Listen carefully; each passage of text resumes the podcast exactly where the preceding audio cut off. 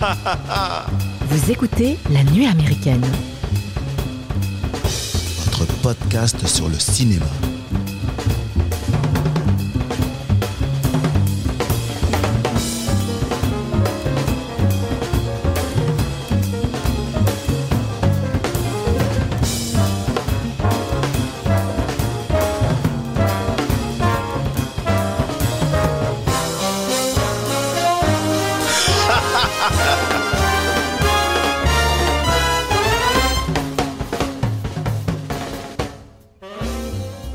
Bonjour les amis et soyez les bienvenus à la table de la nuit américaine. Aujourd'hui on vous emmène en Bavière et pas pour enfiler des pintes à l'Oktoberfest mais on vous emmène vous emmerder dans un château habillé en costume de pingouin. Aujourd'hui on va vous parler du film d'Al- d'Alain René euh, l'année dernière à Marienbad sorti en 1961 avec au casting Delphine Seyrig, Giorgio Albertazzi et Sacha Pitouef disponible en VOD sur MyCanal, Prime Video, Google Film et YouTube. En deuxième partie d'émission, il sera temps pour nous de vous donner nos impressions autour euh, du film de Jaume Colette Serra, je sais pas si on dit comme ça, Black Adam avec Dwayne Johnson et du film de Rodrigo Garcia, Raymond Enray avec Ethan Hawke et Ewan Evan McGregor. Et pour finir cette émission en beauté, nous partagerons avec vous nos petits coups de cœur. Pour animer cette émission avec moi, j'ai une équipe réduite mais de qualité avec Éléonore et Mathieu. Bonjour tout le monde. Bonjour. Bonjour. Vous voulez une bière? On est à Munich. On- Une pinte? Il y a tout ce qu'il faut. Il y a tout ce qu'il faut Currywurst, bière On est bon On est parti? Non, bon, alors. alors Moi, moi, j'ai une question déjà, Dis-moi, Mike. dis-moi. Là, là tu étais dans la position de quoi? Dans la position de chroniqueur ou d'animateur? Parce que l'animateur doit être impartial. Euh, oui, non, mais là, je suis un peu euh, partiel. Et euh, j'ai mon point de vue sur le film. Après, voilà. Mais c'est vrai qu'il fa- il aurait fallu que je, que je fasse une intro un peu plus neutre. Ah, pour satisfaire à tes envies. mais tu fais ce que Mais je, je- moi, je suis un petit, tu vois, j'ai un petit côté rebelle. Ah ouais, mais t'es un électron libre. Ouais, je suis un petit hein. peu- Ah ouais, ouais. c'est ça. Je suis un Mais, petit mais bien numéro sûr. 10 sur le terrain. Ouais, C'est un petit peu ce que je veux. Moi, je t'aurais vu libéraux, moi. Libéraux, tu penses Ouais, plutôt libéraux. Ouais, c'est vrai, j'ai les capacités pour être libéraux. Mais bien sûr, et, et sans protège tibia, là, Laurent Blanc, tu vois. Allez, on va passer au Vous m'avez film. perdu là. Euh, Je commence si Mathieu, vous voulez bien. En fait- mais- ma- on va faire le, je peux faire le pitch? Alors, mais bien sûr, en fait. Alors ok, alors euh, donc c'est dans un grand hôtel de luxe, plus un château qui est devenu un hôtel. Un homme euh, tente de convaincre une femme qu'ils ont eu une liaison l'année dernière et qui lui a laissé un an de réflexion et que maintenant il est temps de choisir et de repartir avec lui. Et euh, il rencontre aussi un homme qui peut être le mari de cette dame. Exactement. Alors pourquoi on a choisi ce film Enfin, pourquoi je vous ai imposé ce film? C'est plus, ouais, c'est plus juste. C'est un peu ça. C'est un peu ça. Euh, L'année dernière, à Marienbad, donc est sorti en 1961. Euh, ça fait partie de ces films qu'on range dans la catégorie de films un petit peu, voilà, un petit peu difficiles à appréhender, qui en plus ont une aura de films très sérieux, de cinéma intello, de cinéma français, dont dont ce qu'il a de plus, effectivement, de plus austère et de plus compliqué. Euh, il est intéressant de parler de ce film-là parce que justement, ça va traiter de l'ennui. De l'ennui en tant Oh, oui. Calme-toi. En tant que téléspectateur. Alors, spectateur, Spectateur, parce Spectateur. que non, en tant que spectateur, mais aussi dans le film, parce qu'il y a un ennui inhérent aussi, tu vois, dans le film, mais aussi en tant que spectateur, et aussi ça va travailler sur comment on appréhende un film en tant que spectateur. Et la remarque que toi tu fais, donc toi déjà, tu, enfin, tu avances déjà en fait euh, ton propos en parlant de l'ennui. Et c'est exactement ce qu'ont aussi subi, et non pas euh, ce qu'ont ressenti, mais ce qu'ont subi les spectateurs en 61 à la sortie du film.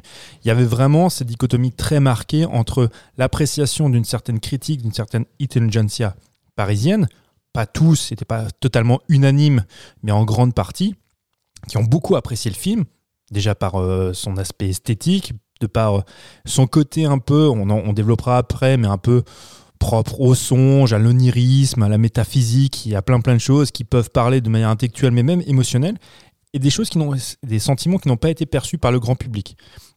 À tort ou à raison, moi je pense à raison, même si j'aime beaucoup le film, je développerai après, je comprends pourquoi les spectateurs en 61 ont été déroutés par le film et beaucoup se sont ennuyés. Il n'empêche que le film a eu du succès. Je crois, je, vais peut-être dire une bêtise, mais qu'on avoisine à peu près les 2 millions d'entrées à l'époque pour, euh, pour le film d'Alain René. Euh, il faut savoir aussi d'où vient Alain René à cette époque-là. On en parlera après, on développera un petit peu qui était qui est Alain René. C'est quand même un cinéaste majeur du cinéma français. Mais c'est intéressant de parler d'un film, on en parle souvent, de comment on perçoit l'ennui. Qu'est-ce qui peut être ennuyeux en tant que spectateur? Est-ce que c'est réellement subjectif ou non? Est-ce que ça s'accorde avec le film en lui-même? Et est-ce que ça participe d'une manière un peu, on va dire, euh, métaphysique, mais aussi euh, métatextuelle sur la relation qu'un le spectateur a avec un film et ce qu'il renvoie Voilà. Eleonore, ma chérie. Oui, alors euh, moi je connais Alain René par le film Smoking No Smoking que j'avais bien aimé. J'ai un souvenir, enfin je l'ai vu il y a très longtemps. Je me souvenais de quelque chose de très coloré, très théâtral, avec une belle performance euh, de la part de deux acteurs euh, qui ont joué le rôle de 9 ou 10, je ne sais plus exactement. Et donc là, l'année dernière à Marienbad, bah, j'étais assez euh, toujours euh, curieuse de voir ce que, ce que ça allait euh, donner. Et j'ai trouvé que ah bah, j'ai été totalement dé- désorientée au départ, effectivement. je me suis dit, mais qu'est-ce que c'est? Je comprends pas. Exact. Et après, je me suis dit, bon, bah, je vais faire confiance. Parce que euh, c'est voilà, c'est c'est une question de Mathieu, il doit y avoir un truc intéressant à voir. Quand même. Alors, c'est- c'est à la fois très flatteur ce que tu dis et en même temps, il y a un peu un fion derrière quand même. Et, et en fait, Moi, j'aime bien le, après- fi- le, le- le fion que tu viens de lui mettre. Moi, je préfère. J'en doute pas. Et après, euh, j'ai- en fait, j'ai pris le film comme euh, un peu une leçon de cinéma. Parce que je. Ah, merci. Non, mais voilà. je- Alors, oui, c'est très particulier, euh, mais j'ai trouvé que c'était propre. euh, Enfin, c'était beau. T'es clinique au niveau. Ouais. Ah non, Tu- tu- ah bah non. Bah, Non Ah non, justement, c'est pas clinique du tout. Non, j'essaie d'interpréter ce qu'elle dit. Je pas. Je, je- je m'énerve. Tu vois, je... Ah bah attends, pas je, je me lève, je me très lève. beau, très Ah. propre dans, dans la mise en scène et dans, dans ses cadrages. Bah, il y a, on- de toute façon, on l'a vu, hein, dans la mise en scène, il y a tout ce qui est côté un peu euh, très gothique dans la déco. C'est en noir et blanc, mais on sent qu'il y a, ben, que, que, euh, ben, il y a beaucoup de dorures. Enfin, c'est très Il y a eu une lourd, recherche de voilà. décor assez impor- impor- importante apparemment. Voilà. Euh, L'ambiance musicale avec, euh, avec l'orgue aussi, ben, ça, ça- c'était dans une ambiance de film d'horreur, mais j'ai trouvé que c'était super en décalage avec ce qu'on voyait parce que finalement, tu, tu- tu vois des personnes euh, habillées en smoking qui jouent à des jeux d'allumettes, tu comprends pas trop la, la relation entre les deux. Bon, pourquoi pas. Les, les visages sont très euh, monolithiques. Puis voilà, là, ça- ce qui m'a perdu, c'est quand tu les voyais comme si c'était euh, un arrêt sur image. T'as les personnages qui ça. regardent Et qui se regardent et qui se figent. et qui se figent, mais tu sais Ouais. pas pourquoi. Ah, tu sais pas pourquoi ils se figent. Voilà. Donc euh, après, tu te dis bon bah c'est peut-être euh, en fait euh, une symbolique euh, qui voudrait dire qu'ils sont peut-être prisonniers du château, sont peut-être morts ou tu vois il y a un truc dans le regard qui est un peu vide. Qu'est-ce qui se passe? Enfin bon. Et puis tu as tu as ces deux personnages qui qui qui donnent vie un peu à tout ça. C'est deux seuls personnages qui qui, qui se parlent. Et euh, et- il y a une redondance chez, chez René, je pense là-dessus, c'est que il aime mettre en avant les, les couples. Chez René, tu dis? Oui, chez René. Chez René. Mais Non, oui, chez René. c'est l'autre. comme dans Hi- Hiroshima, mon amour, ou Smoking No Smoking, comme j'en j'en ai parlé. Dans Hiroshima, mon amour, tu as une relation entre une actrice française et un japonais. Euh, leur rencontre est éphémère aussi euh, parce que le tournage du film dans lequel elle, elle joue va bientôt se terminer. Donc t'as- ils se retrouvent aussi dans un étau comme ça avec le temps. Et euh, voilà, ils savent que ça va bientôt être fini. euh, et il y a une relation avec le temps qui s'écoule. Et, voilà, donc sinon après le, cadrage, ben, il y a beaucoup de travelling dans, ces couloirs infinis, aussi autour des personnages. C'est très fluide. Euh, tu as beaucoup de, de plans sur les longs couloirs, tu un effet de profondeur avec euh, comme un point de fuite, tu vois. Et, euh, et j'imagine que ça doit aussi signifier un peu le, la symbolique de l'infini, enfin tout ça. Enfin, euh, c'est très conceptuel, c'est très artistique, tu as beaucoup de, de reflets aussi. un effet de, de miroir, euh, pareil, alors tu, tu vois les, le reflet des personnages dans un autre reflet de miroir, donc du Oui. coup, tu as l'impression à nouveau de l'infini. Enfin voilà, donc tu as aussi les, jardins à l'extérieur, euh, tout est euh, très géométrique, tu as toujours ces points de fuite. Enfin voilà, c'est très beau. Et, euh, et, finalement, oui, je, je m'en souviendrai. J'ai pas dit que j'ai adoré, mais je m'en souviendrai. Eh ben, j'aime beaucoup tout ce que vient de dire Eleonore. Et euh, j'approuve tout ce qu'elle a dit, à la différence de Mike, où je, je- je- il a peu dit, mais ce qu'il a dit, c'était terrifiant. Je plaisante, je t'aime, mon chéri, je le dis exprès. Non, mais j'approuve à 100% tout ce qu'a dit Éléonore. Et euh, c'est pour ça que je veux pas être redondant et, re- et reprendre exactement ce qu'elle a dit. Juste quand tu. Mais je vais le reprendre quand même. quand, tu, quand tu commences à parler effectivement d'Alain René, euh, si on. Les gens qui connaissent le cinéma d'Alain René, effectivement, comme Smoking, No Smoking, on connaît la chanson, vont être extrêmement déroutés.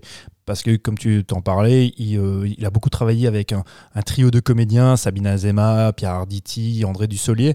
Donc, on s'attend à un cinéma français euh, de comédie, mais en même temps de drame, et quelque chose, euh, quelque chose de plutôt enlevé, et en même temps un peu intello, mais, mais quand même avec euh, des bons, Accessible. accessible avec des bons mots. Moi, il y a un film que j'adore de lui, c'est Cœur. Enfin, il a fait quand même beaucoup de très grands films, Alain René. Si, si vous pensez qu'Alain René, c'est un cinéma intello, euh, je, je parle vraiment de la- sa carrière avec, euh, effectivement, avec Arditi. euh, Dans sa globalité.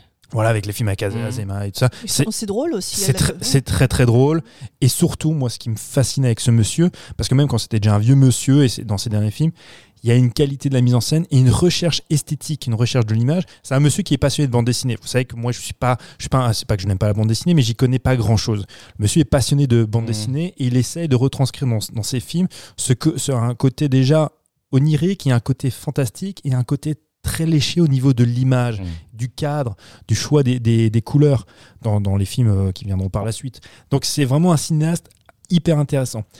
Euh, euh, Alain René, quand il débarque, il débarque euh, à l'époque de la Nouvelle Vague.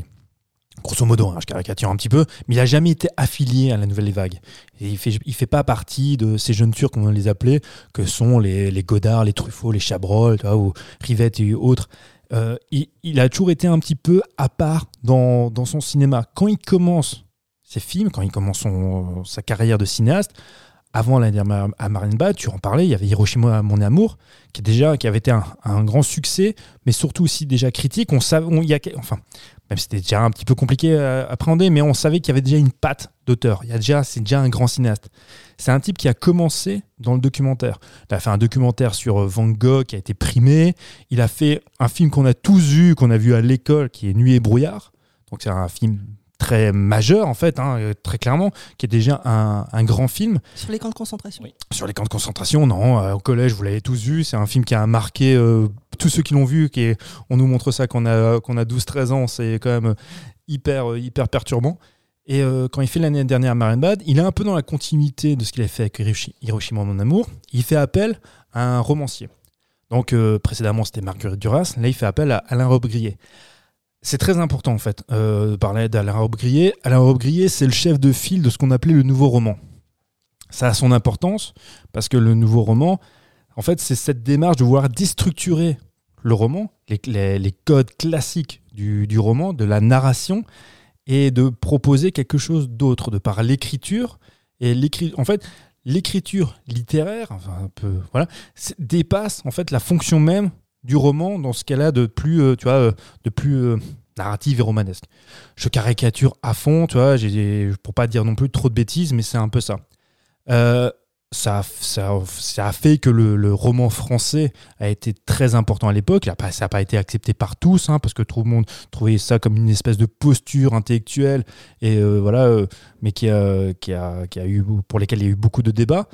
À mon sens, c'est un mouvement qui était très important, mais qui a eu comme défaut qu'aujourd'hui, on le, les romans français, même si ça revient, mais pendant longtemps, les romanciers français ont délaissé l'aspect romanesque au détriment de la littérature, de la belle phrase, tu de la belle prose, et à contrario des Américains qui, eux, ont continué à poursuivre dans cette volonté de faire de l'écriture euh, un outil romanesque et de raconter des histoires.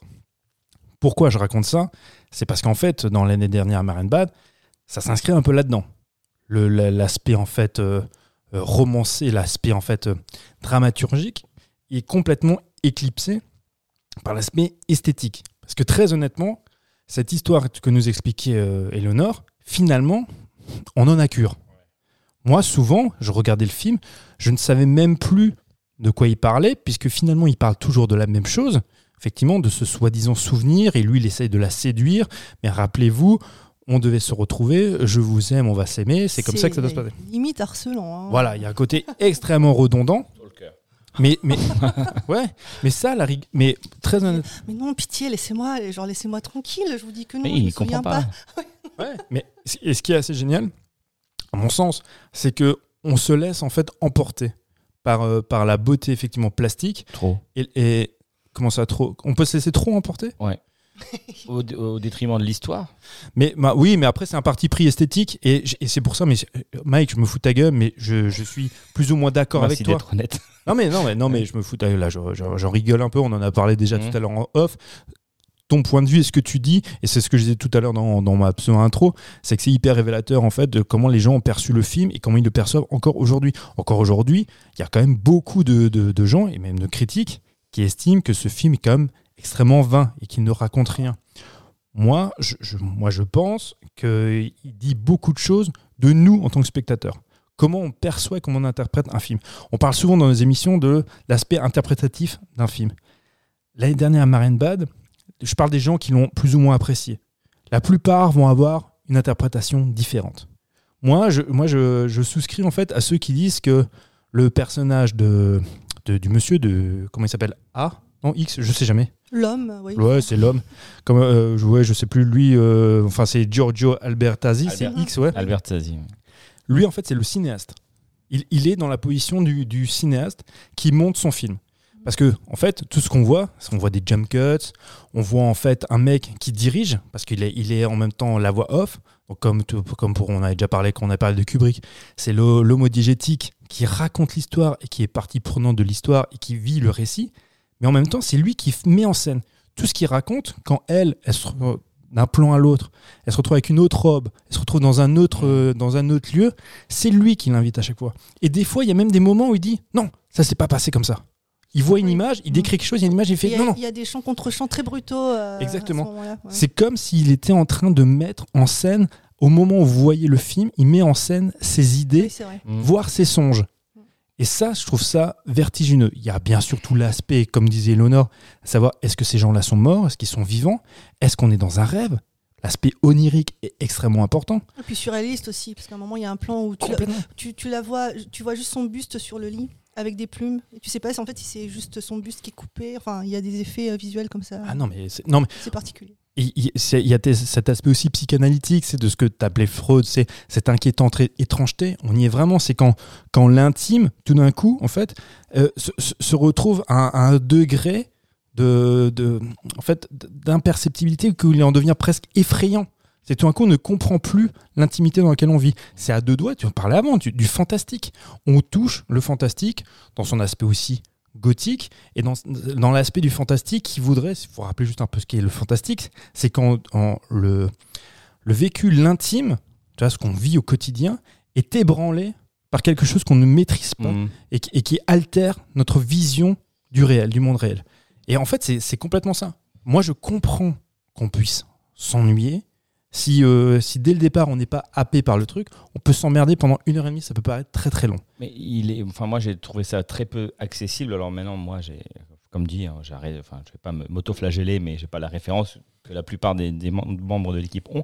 Mais euh, même si quelqu'un veut s'intéresser à ce cinéma-là, il faut, il y a quand même des étapes de- des films à regarder avant, parce que si tu es un spectateur lambda qui va au cinéma plus pour se divertir et qui va voir qui, qui met par hasard ce film et qui tombe sur ce film, le mec il comprend rien.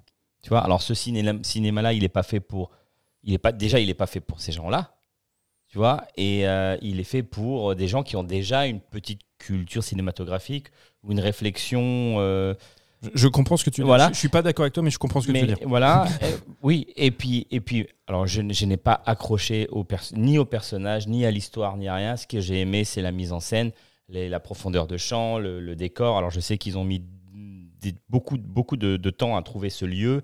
Euh, ils ont cherché d'abord en France, euh, et en France, les châteaux n'étaient pas adaptés. Il n'y avait pas une profondeur comme ça, dans de grandes allées, de, longs couloirs, etc. C'était un peu plus exigu, un peu plus truc comme ça.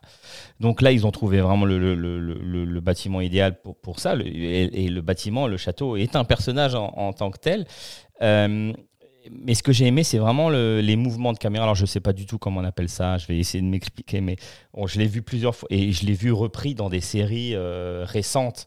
Sur, euh, il y a un bon nombre de personnages. La caméra se balade dans, tout, ce capharnaüm de personnages et puis s'attarde sur un personnage, les suit jusqu'à ce qu'ils arrivent à côté d'un autre personnage qui prend la discussion et qui, tu vois, enfin, je sais pas comment t'appelles ça. Non, mais ils font, ils font, ils font beaucoup de, simplement de travelling. Mais c'est vrai que toi, tu as le sentiment d'une caméra tellement fluide que tu penses qu'avant l'heure, ils avaient une steadicam. Ce qui n'est pas le cas. Mais c'est ouais, c'est ça. Et puis et puis même enfin même au niveau de tu suis tu suis un groupe de personnages. Tout d'un coup, tu suis leur conversation. Ce groupe de personnages part. Puis en fait, tu reprends la conversation de quelqu'un d'autre. Eux, ils commencent à se mettre en mouvement. Et puis t'as la caméra, elle suit. Enfin, et c'est tout le temps comme ça. Il y a toujours des, des mouvements de, Oui, y a- y- et puis il y a des chevauchements effectivement de, de, de dialogue. de dialogue. Ouais, ouais. exactement. Ouais, ça c'est. Je, je, sais plus, je vais pas dire de bêtises, donc je je me taire. Mais effectivement, c'est aussi un concept euh, pour lequel il y a, il y a une définition effectivement de ces chevauchements de, de dialogue.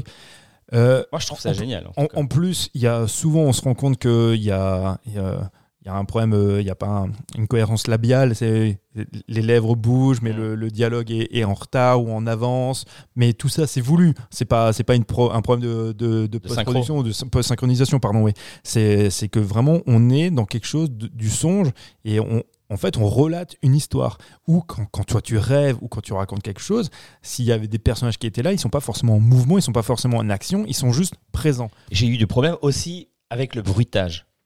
Le bruitage, c'est-à-dire que j'ai trouvé les, les- mal adaptés ou trop sonorisés par rapport à ce qu'on voyait à l'écran, tu vois.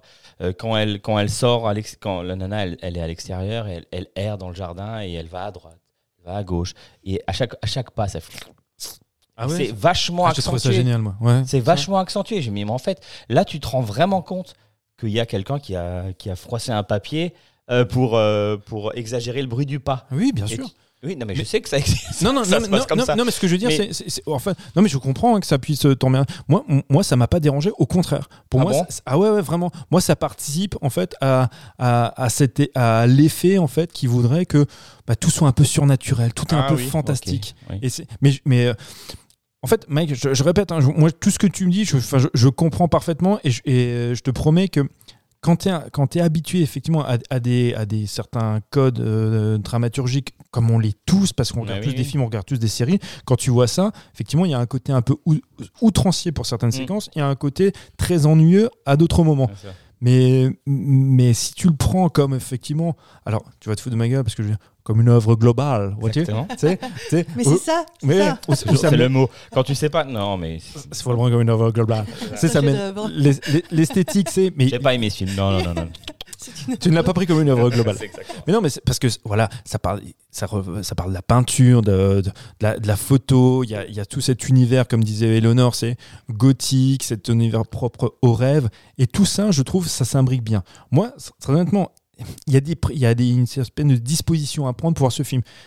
Si tu regardes ce film comme si tu t'attends à voir, et qui plus est, si tu aimes le cinéma de René, comme les films qu'il a fait plus récemment avant de, avant de mourir il y a quelques années, mais les Smoking, No Smoking, ou ce genre de choses, où on connaît la chanson, C'est quand même- Tu- excellent. ouais. Ouais, ouais, mais tu, tu vas te faire chier parce qu'effectivement, tu, n'es- tu n'es pas dans cette euh, rhétorique de l'humour, cette rhétorique de, Oui, du, mais- bon mot, cette rhétorique de. Tu vois, tu es, dans quelque chose d'autre. Mais il y a de très bonnes idées de mise en scène. Dans ce- Tu parlais des miroirs. Moi, j'ai été impressionné par, euh, effectivement, tu as le personnage en premier plan, le- tu, tu filmes une partie du miroir. Dans, le miroir, tu as un couple au, au final, euh, et donc tu es plus concentré. Et en fait, tu, tu vois le premier personnage, tu vois le miroir, le couple au fond, mais tu entends ce que, le, mi- ce que le- les personnages dans le miroir se disent. Puis après, les personnages sont en mouvement, et c'est les personnages du fond que la caméra suit. Ça, j'ai Mm. trouvé vra- je- vra- une- vraiment beau. Alors, ça peut être euh, Ah oui, c'est puis- au millimètre près. au millimètre Mm. près. Et ouais. puis il y a l'utilisation des jump cuts, il y a plein de choses même dans le montage qui sont quand même pour l'époque. Je dis pas que c'est révolutionnaire, ça existait déjà, mais l'utilisation qui- qu'il en fait, enfin franchement, moi je trouve ça fascinant. Alors il y a eu, c'est un film qui a influencé énormément de cinéastes. hein. Il y a- il y a un alors bon, sans parler de Kubrick, Kubrick l'a souvent évoqué quand il a fait Shining. ouais. Voilà, qu'il a beaucoup été inspiré par ce film-là. Enfin, il y, il y en a plein d'autres. Il y a un réalisateur qui, qui l'ignorait qu'il avait été inspiré par ce film-là, mais il a été inspiré par les nombreux, enfin, nombreux succès d'années qu'il y a eu par la suite. C'est euh, Christopher Nolan quand il fait Inception. On- beaucoup, il disait Ah oui. quand, quand il était en promo pour Inception, beaucoup de, de critiques lui parlaient de l'année dernière Marion Bad. Puis il dit, Il ah bah, savait pas. il dit mais je l'ai pas vu. Et du coup, il a regardé le film et il a dit Ah, bah merde, bah oui, vous avez raison, effectivement. On a eu la même idée. Mais en fait, c'est pas- c'est- en fait, il disait l'esthétique et, euh, et la démarche de l'année dernière à Marine Bad a tellement fait, a, a- a créé tellement de succès d'année, de d'ersatz, on va dire, que moi j'ai été inspiré par en fait, euh, par Qui a tout, été ce qui, créé depuis. tout ce qui a découlé de ça. Ouais, Mhm. exactement. Donc c'est pour dire à quel point en fait le film a une énorme influence. Mais je répète, encore aujourd'hui, c'est c'est pas un film qui fait, euh, qui fait l'unanimité auprès de, des critiques et encore moins du public. Ouais. Mais il faut juste te dire, ouais, à l'époque, il y, a- il y a une émission qui est super intéressante. Alors, euh, bien sûr, maintenant, le nom m'échappe. Dans les années 60, sur, vous pouvez la retrouver sur France Culture. À la radio, il y avait, il y avait une émission où c'était un peu genre euh, faites rentrer l'accusé, mais c'était non pas des, des, des criminels, Des cinéastes. cinéastes, écrivains, des artistes qui venaient pour défendre leur œuvre. Et ils avaient invité Alain, Alain Robbe-Grillet pour expliquer en fait, euh, quelques semaines après la, sortie du film, en fait, ce qu'il a voulu faire. Parce que le, on s'en rend pas compte aujourd'hui, parce qu'aujourd'hui, finalement, il n'y a plus tellement de débats sur les films qui sortent en salle, puisque la cinéphilie en France a quand même beaucoup perdu par rapport à, à une certaine époque. hein. Mais on- du coup, les, les gens étaient allés en masse voir ce film. Il a eu le, le Lion d'Or à, à Venise. Venise, oui. Voilà, il y a eu comme de, de- des critiques plutôt élogieuses, même si elles n'étaient pas unanimes, pour certains, surtout l'intelligentsia parisienne, qui estimait que le, le film était exceptionnel. Donc les gens y sont allés, mais ils sont sortis de la salle vraiment plus que de déroutés, beaucoup étaient ennuyés. Quand je parle d'intelligentsia parisienne, on parle de gens comme Sartre, on peut en penser ce qu'on veut de, de- de Sartre, où il y a Breton, mon Breton qui aimait moins, mais il y avait beaucoup Cocteau, je crois aussi. hein. Cocteau, il y a beaucoup de ces intellectuels, de ces artistes qui, aimaient- qui ont défendu le film. Aujourd'hui, quels sont les gens qui peuvent avoir cette influence-là pour prescrire des films et, et que les gens suivent? Est-ce que les- l'intelligentsia parisienne, est-ce que c'est les chroniqueurs de Touche pas mon poste? J'ai déjà fait cette vanne pourrie avant en off, mais je la réitère parce que, en fait, pour moi, elle est assez révélatrice quand même dans l'époque à laquelle on vit. Quels sont aujourd'hui les, les intellos? On peut en penser ce qu'on veut de ces intellos des années 60, 70, 80, mais qui sont-ils aujourd'hui pour avoir une influence pour être des prescripteurs pour emmener les gens en salle? Il n'y en a pas. Il y en a- Il y a- Franchement, enfin, à mon sens, il n'y en a pas. T'en as pas. Je- Il y a des, des acteurs eux-mêmes, t'en trouves pas là-dedans? En piochant dans les acteurs actuels, enfin actuels, pas actuels, mais je veux dire des acteurs encore en, en je sais pas moi, je, à Lucchini par exemple. Lucchini, ça peut pas être un, un prescripteur de ce genre de film ou. Ah, qui, qui pourrait défendre un Qui film pourrait pour- défendre un film pour- dans lequel il tourne pas forcément, mais Ouais. que Franchement, je suis, sans déconner, je suis, je suis, je suis pas sûr. Un film aussi compliqué que l'année dernière à Marine Bad, parce que des films de ce type-là qui sont complexes, difficiles à appréhender, il en existe encore. Mais est-ce qu'il y a des gens qui sont capables d'avoir une telle influence pour emmener les gens en salle, pour les suivre? Mm. Je, suis- je suis pas sûr, parce que les gens ne sont pas déplacés pour le casting.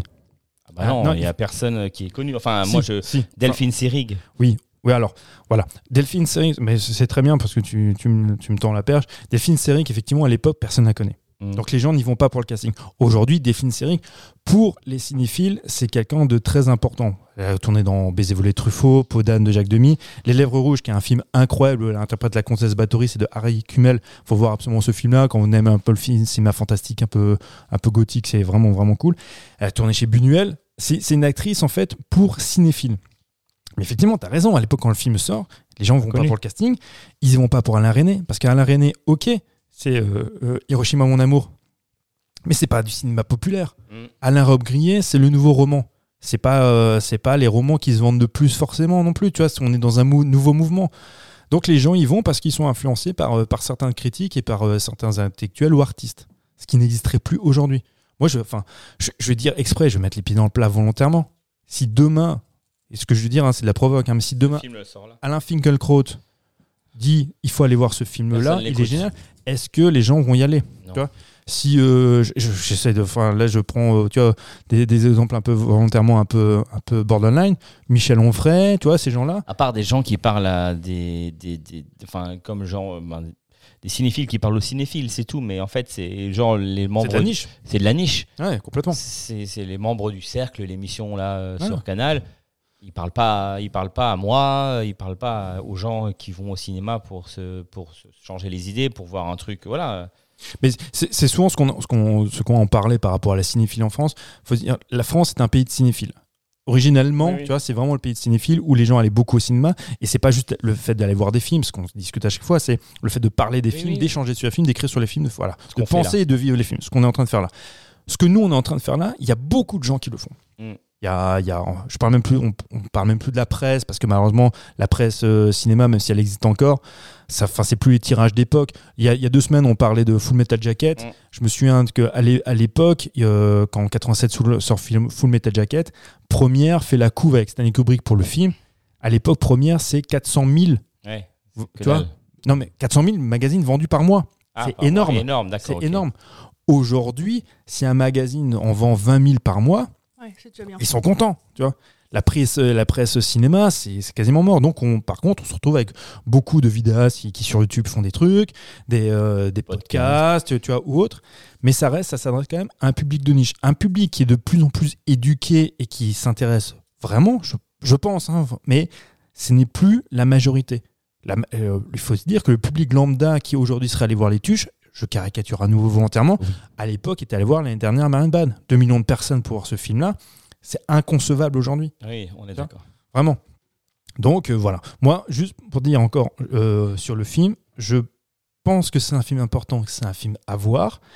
C'est, en- ça fait partie en fait des films que j'ai proposés ces derniers temps, un peu comme Stalker de, de Tarkovsky. Ce sont pas des films évidents, mais je pense que ce sont des films qui peuvent, d'une certaine manière, aiguiser en nous une certaine film en fait euh, esthétique, tu vois, de recherche de l'esthétique, de la recherche du beau, et dans, dans ce cas-là aussi de plus métaphysique et de philosophique là-dedans. c'est juste ça qui m'a accroché dans ce film-là. C'est la recherche de la beauté, du beau. C'est ce que j'aime dans le cinéma aussi. Mhm. Et c'est- Et c'est vrai que c'est la seule chose. Sinon, j'aurais s'il n'y avait pas eu ça, j'aurais décroché tout de Et suite. c'est un film dont tu te souviendras. Ah bah oui, ça c'est sûr. Et, et- et- et ce, et ce qui est, ce qui est intéressant par rapport à l'esthétique, il y a deux semaines, on, a- on avait parlé à charge, à tort ou à raison, peu importe, de Blond de Andrew Dominique, qui lui voulait faire du beau, voulait faire de l'esthétique un peu tape à l'œil, qui finalement était aussi, à notre sens, très vain, mais parce qu'il a aussi la possibilité de faire ça avec les technologies qu'on a aujourd'hui. la possibilité de faire mieux Et voilà. et autrement. Enfin, je veux dire, euh, voilà. Et comme tu disais tout, Plus de tout, profondeur, oui. Voilà, et il faut aussi se remettre euh, dans, à- dans l'époque, la- la- les mouvements de caméra, les, les, euh, les choix en fait de mise en scène qu'il y a dans, dans le film de René sont quand même extrêmement complexes. C'est une complexité folle pour faire ce film-là. Avec ouais, à l'époque, faut se rappeler là, on se disait la fluidité des caméras. On n'est pas dans la Steadicam, mais on est, c'est même pas tant qu'on est, il n'y avait pas de Steadicam. C'est qu'on n'a pas, on n'est pas en numérique, on est en péloche. On peut pas rattraper les erreurs numériquement. C'est quand tu parlais, c'est les effets de miroir. Si t'as un- le, si t'as le cadreur qui se retrouve là, si t'as le perchiste, si Ouais, t'as ouais. qui que ce soit, tu peux pas, compliqué tu, à tu peux pas le. tu comment tu fais pour le Ouais, retoucher tu refais. tu, Tu refais la scène. tu dois la refaire indéfiniment. C'est- ça- ce, ce film-là est un, au niveau de la mise en scène, ça a été un marqueur. Et, et bizarrement, à l'époque, c'est pas tant ce qu'on a retenu. On a retenu le scénario et les dialogues d'Alain Robbe-Grillet. Alain Robbe-Grillet a été récompensé, tu vois, pour son scénar. Aujourd'hui, nous, le scénar et les dialogues, on peut les trouver un peu abscons, voire vains, et on retient, par contre, surtout l'esthétique du film. Moi, je trouve que les dialogues, même si on les entend pas tous, parce qu'à un moment donné, ils deviennent inaudibles. Ouais. Dans Non pas- brouhaha. Ouais, non, mais oh, bah, ils deviennent inaudibles. Même c'est assez monocorde, tu sais. euh, ouais. Mais c'est ça, mais au-delà en fait qu'ils deviennent inaudibles par rapport à ce qu'on les perçoit pas au niveau du son, c'est qu'à un moment donné, ça devient une, une litanie qu'on n'entend même plus. Tu vois Comme la musique qui, qui comme le. Mais- le, le- le- Attends, je finis juste. Oui. Mais je pense que ça participe quand même à la démarche esthétique. Parce que le côté litanie, le côté presque mantra des dialogues participe au fait qu'on se laisse porter par le mouvement tu vois, esthétique du film. La musique, t'as raison. Moi, la première fois que j'ai vu le film, la musique, je la trouvais insupportable. Insupportable. Ah, mais qu'est- qu'est- qu'est-ce que ça fait là, quoi? Voilà.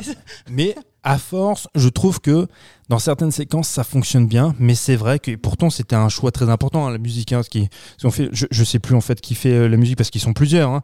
Il y a tout un orchestre. C'est ah, mais en plus, c'est Francis Eric. Ouais, c'est ça. C'est le frère de, de, de Delphine, la comédienne, qui, diri- qui est dirigé par André Girard. T'as Marie-Louis Giraud à l'orgue. C'est en fait c'est l'orgue de l'oratoire du Louvre de Paris. Enfin.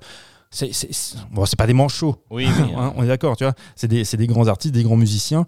Mais à l'oreille, la première fois que vous voyez le film, c'est tu te dis, j'aurais préféré, je sais pas moi, une, une sonate de je sais pas de qui, tu vois, j'aurais préféré du Bach, j'aurais préféré du Mozart, mais Alors, quelque chose comme ça. Moi, je vous recommande. Alors, je l'ai pas vu entièrement, mais il y a un reportage euh, disponible sur euh, YouTube de d'une demi-heure euh, sur le making of de bah, de ce film-là, la, la dernière année de euh, Marianne Bad. Euh, j'ai j'ai cherché. C'est la vôtre et mon C'est euh, ouais, c'est ça.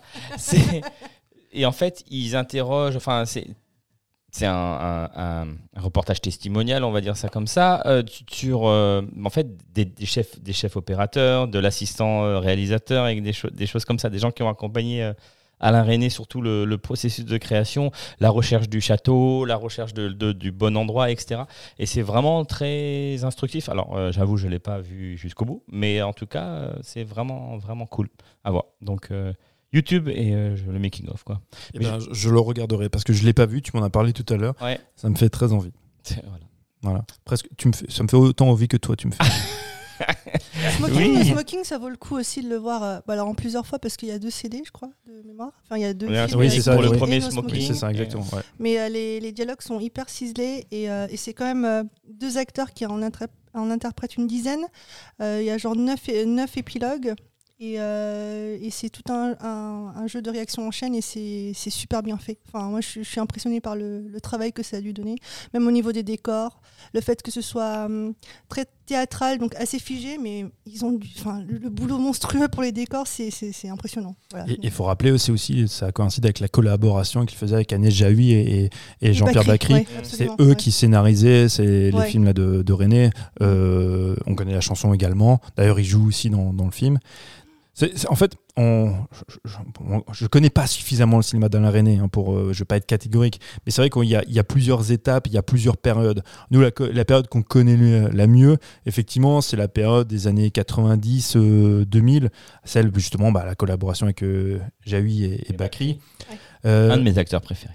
Oui, c'est vrai. bah, fait un hommage, ouais. c'est pour ça qu'on en parle.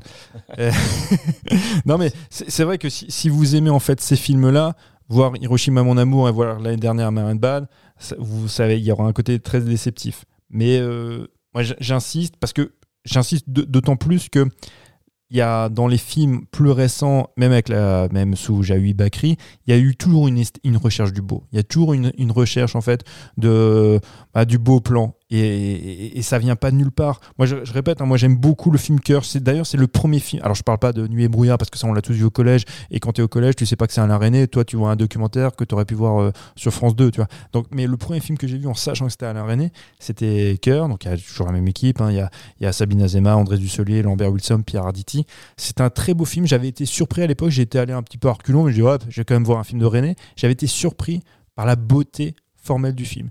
Et c'est à partir de ce moment-là, je me suis dit, ah ouais, mais ce vieux monsieur, il, il- fait, il, y a un choix de, mise en scène et des choix esthétiques qui mettent beaucoup de cinéastes plus jeunes à l'amende. Il serait peut-être intéressant que je me porte, que je me, que je me, que je m'intéresse un petit peu à, à ce monsieur. Et depuis, j'ai vu d'autres films et c'est vraiment, moi j'aime beaucoup ce cinéaste.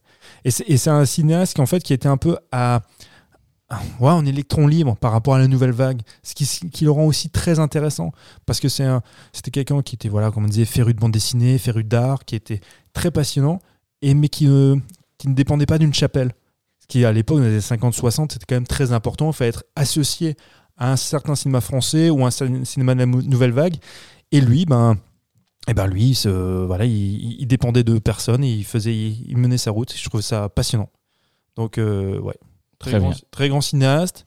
C'était, je suis, en fait, c'était aussi un, un- un- c'était aussi une raison de d'évoquer en fait euh, Alain René parce que on parle pas beaucoup, on essaie dans une certaine mesure de parler du De cinéma français.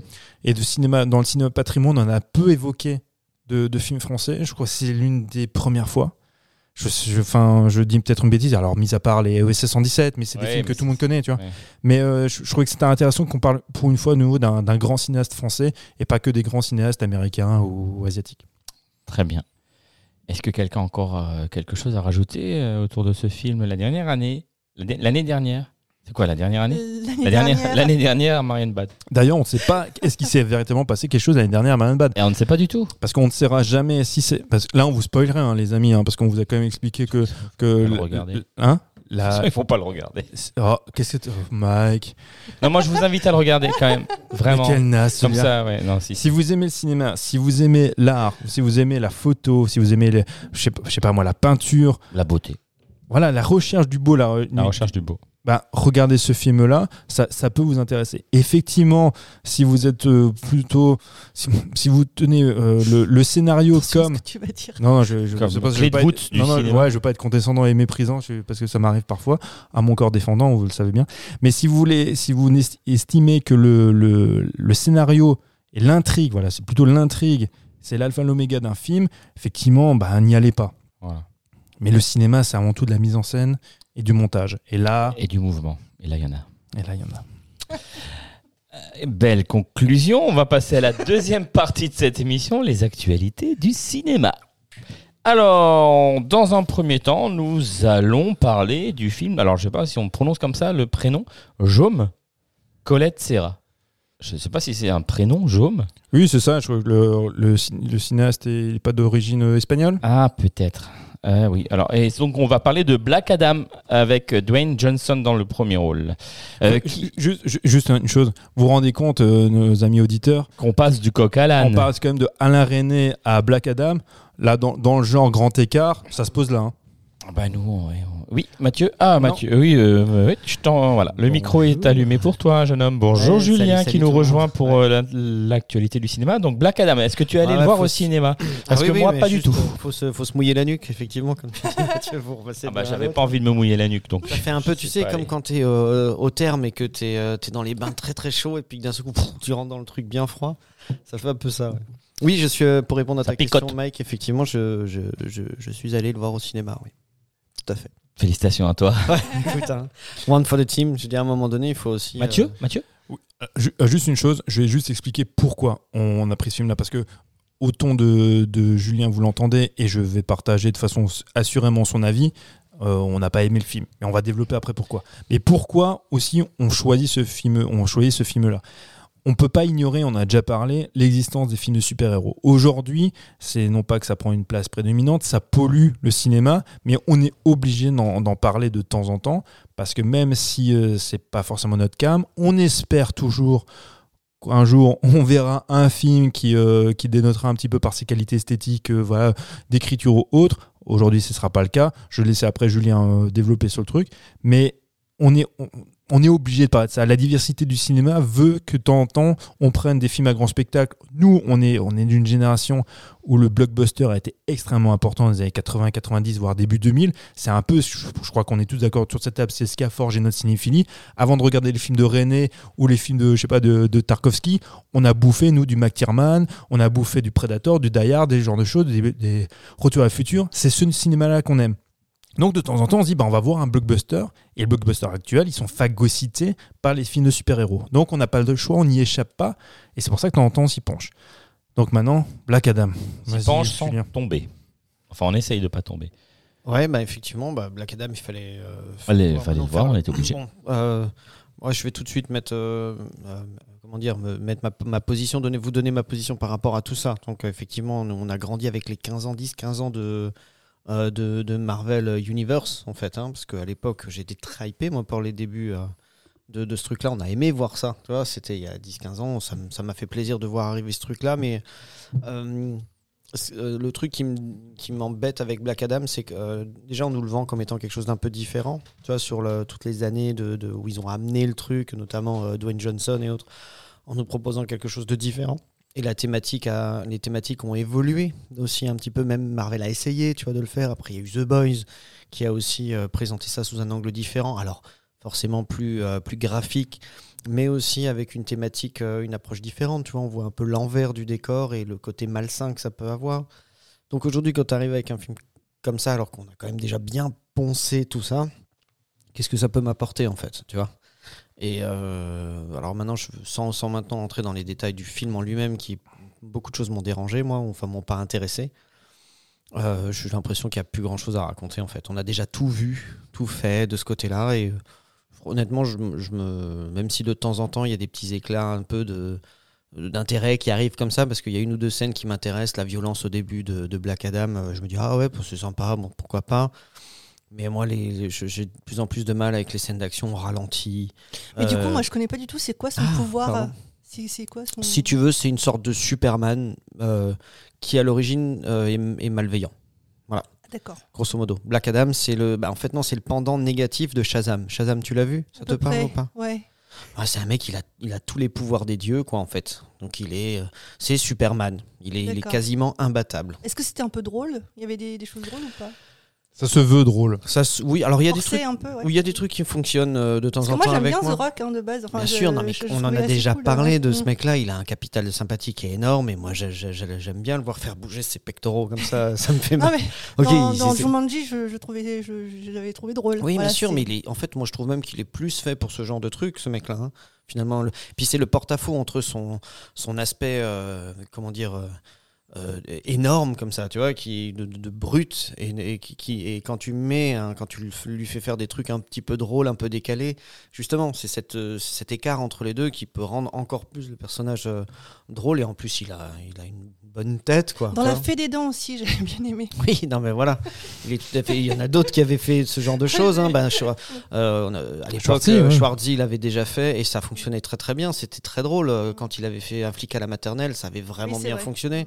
Ou Euh, jumeaux. J'adore oui, jumeaux. c'est génial. Bah, justement, on avait fait ce porte-à-faux entre De Vito et lui. Enfin, je veux dire, c'était. euh, C'était, c'était très drôle, les situations dans lesquelles on mettait. Mais vous avez raison, on va plutôt parler de la carrière de Schwarzenegger parce que c'est quand même plus intéressant. Mais en fait, tu vois, c'est c'est ça. en fait. Et Bon, bref, tout ça pour, euh, pour finir sur, ce que, sur, sur mon avis, pour qu'on puisse faire un tour de table. Euh, euh, même si le personnage de, de- de Black Adam, de temps en temps, il peut faire, comme dit, il peut faire rire. euh, Il y a deux, trois trucs où il est un peu méchant et ça peut passer. Euh, de la technique autour du film, le CGI, les ralentis, la musique, comme elle est tout le temps mise, vient tout le temps parasiter ce qui se passe. Moi, ça me- ça m'intéresse vraiment plus beaucoup. C'est Hans euh, Zimmer ou c'est quelqu'un d'autre. Et, euh, et, le, et le pire dans tout ça, c'est que tout le reste devient euh, strictement anecdotique. Donc même les personnages qui sont... euh, parce que donc lui est un, est un méta-humain, donc c'est- il a tellement de pouvoir qu'on peut rien faire contre lui, donc techniquement il n'y a aucune menace. Tu, peux rien lui faire. Euh, le- les, les autres méta-humains qui viennent, euh, ben justement, qui sont un peu l'image, encore une fois, de l'interventionnisme américain qui s'appelle la Justice League of America. Moi qui suis pas un fan de comics, et normalement on en discutait comme on disait avec Mathieu, t'as pas à avoir le background pour comprendre.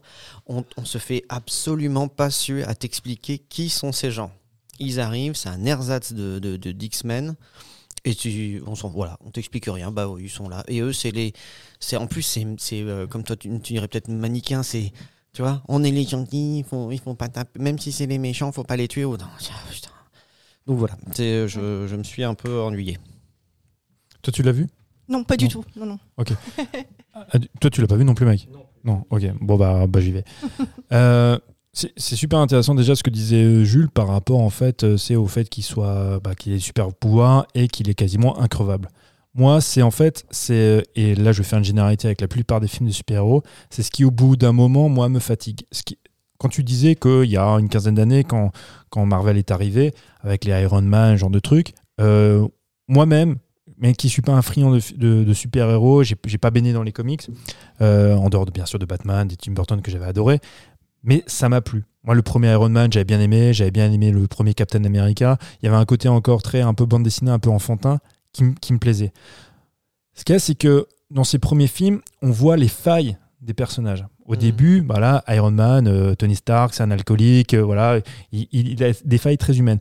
Euh, Captain America, moi, c'est mon film préféré de, de Marvel. Ouais, ça, ouais. J'adore ce film-là. Beaucoup vont le trouver que c'est un petit Marvel. Moi, c'est un film que j'aime beaucoup. Et on, voit comment un type chétif devient un super-héros. Et on voit en fait les failles d'un personnage. Ce qui s'est passé après, c'est qu'ils sont tellement super-héroïques, tellement forts, qu'il n'y a plus d'enjeu. Je n'ai jamais peur pour eux. Et quand il y a un personnage dans un. Parce que s'il y a des fans de Marvel qui nous écoutent, ils vont dire Oui, mais s'il y a machin qui meurt, mais à la fin, ils meurent tous, mais ils reviennent parce que finalement, tout va bien il n'y a pas d'enjeu. Tu t'en fous. Tu t'en fous s'il y en a un qui meurt parce que ça n'arrivera pas, parce qu'ils sont tellement forts que peu importe contre qui ils se battent, les coups portés n'ont plus d'influence. Sauf quelques-uns. Ce- Ouais, mais. Enfin, bon, Vas-y, vas-y, bah, je- sauf la mort de, de- du, du seul personnage qui a vraiment fait chier tout le monde, euh, d'Iron Man, quoi.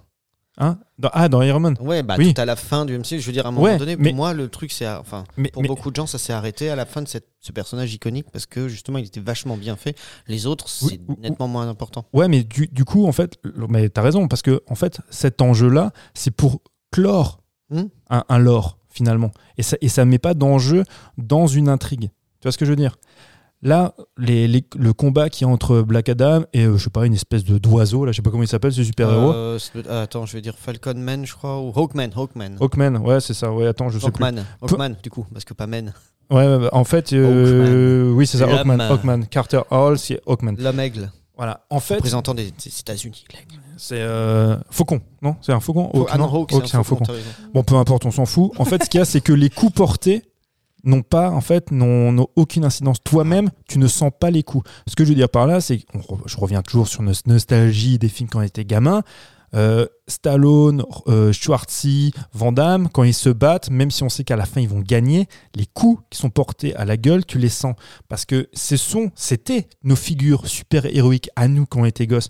Ils avaient des physiques de super-héros auxquels on aurait voulu ressembler à l'instar d'un Dwayne Johnson. Sauf que à l'époque, quand ils se battent, quand ils se tapent dessus, ils se tapent dessus. Toi, tu le vis viscéralement. Aujourd'hui, comme ce sont des super-héros qui peuvent voler, qui peuvent envoyer des rayons laser ou je ne sais quoi, quand ils se tapent dessus, tu t'en fous, ça n'a aucune incidence. En plus, ça les impacte physiquement pas. Il n'y a aucun marqueur physique, ça. tu ne vois rien. Quand ils ça. se tapent dessus, même leur, leur équipement est à peine abîmé en fait. C'est-à-dire qu'ils se battent et en plus ils se mettent sur la gueule euh, Exactement. tout au long du film. Quoi. Et t'as tout il y a à fait raison. Il n'y a pas d'impact physique. L'impact en fait qui existe, il est en fait dans le décor. Quand un type, un super-héros prend un coup, il il va pas signer du pif. Par contre, il va, il va détruire sur 3 hectares des immeubles, des résidences, des maisons. Donc en fait, la violence, elle surgit pour les personnages qui n'existent pas, c'est-à-dire vous, moi, qui serions des kidam dans une ville. Parce que c'est ce qu'on appelle le, c'est la destruction porn. C'est ce qu'on avait reproché à Zack Snyder à la fin du, de Man of Steel. C'est qu'à un moment donné, on se retrouve dans une situation où on peut détruire des villes entières. Ça n'a pas d'impact émotionnel, puisque l'important, c'est que le héros a battu le méchant. Et ça, moi, aujourd'hui, les enjeux, finalement, eh ben, ils ne m'intéressent pas. Ça ne m'intéresse plus, quoi, quand je vois ces films.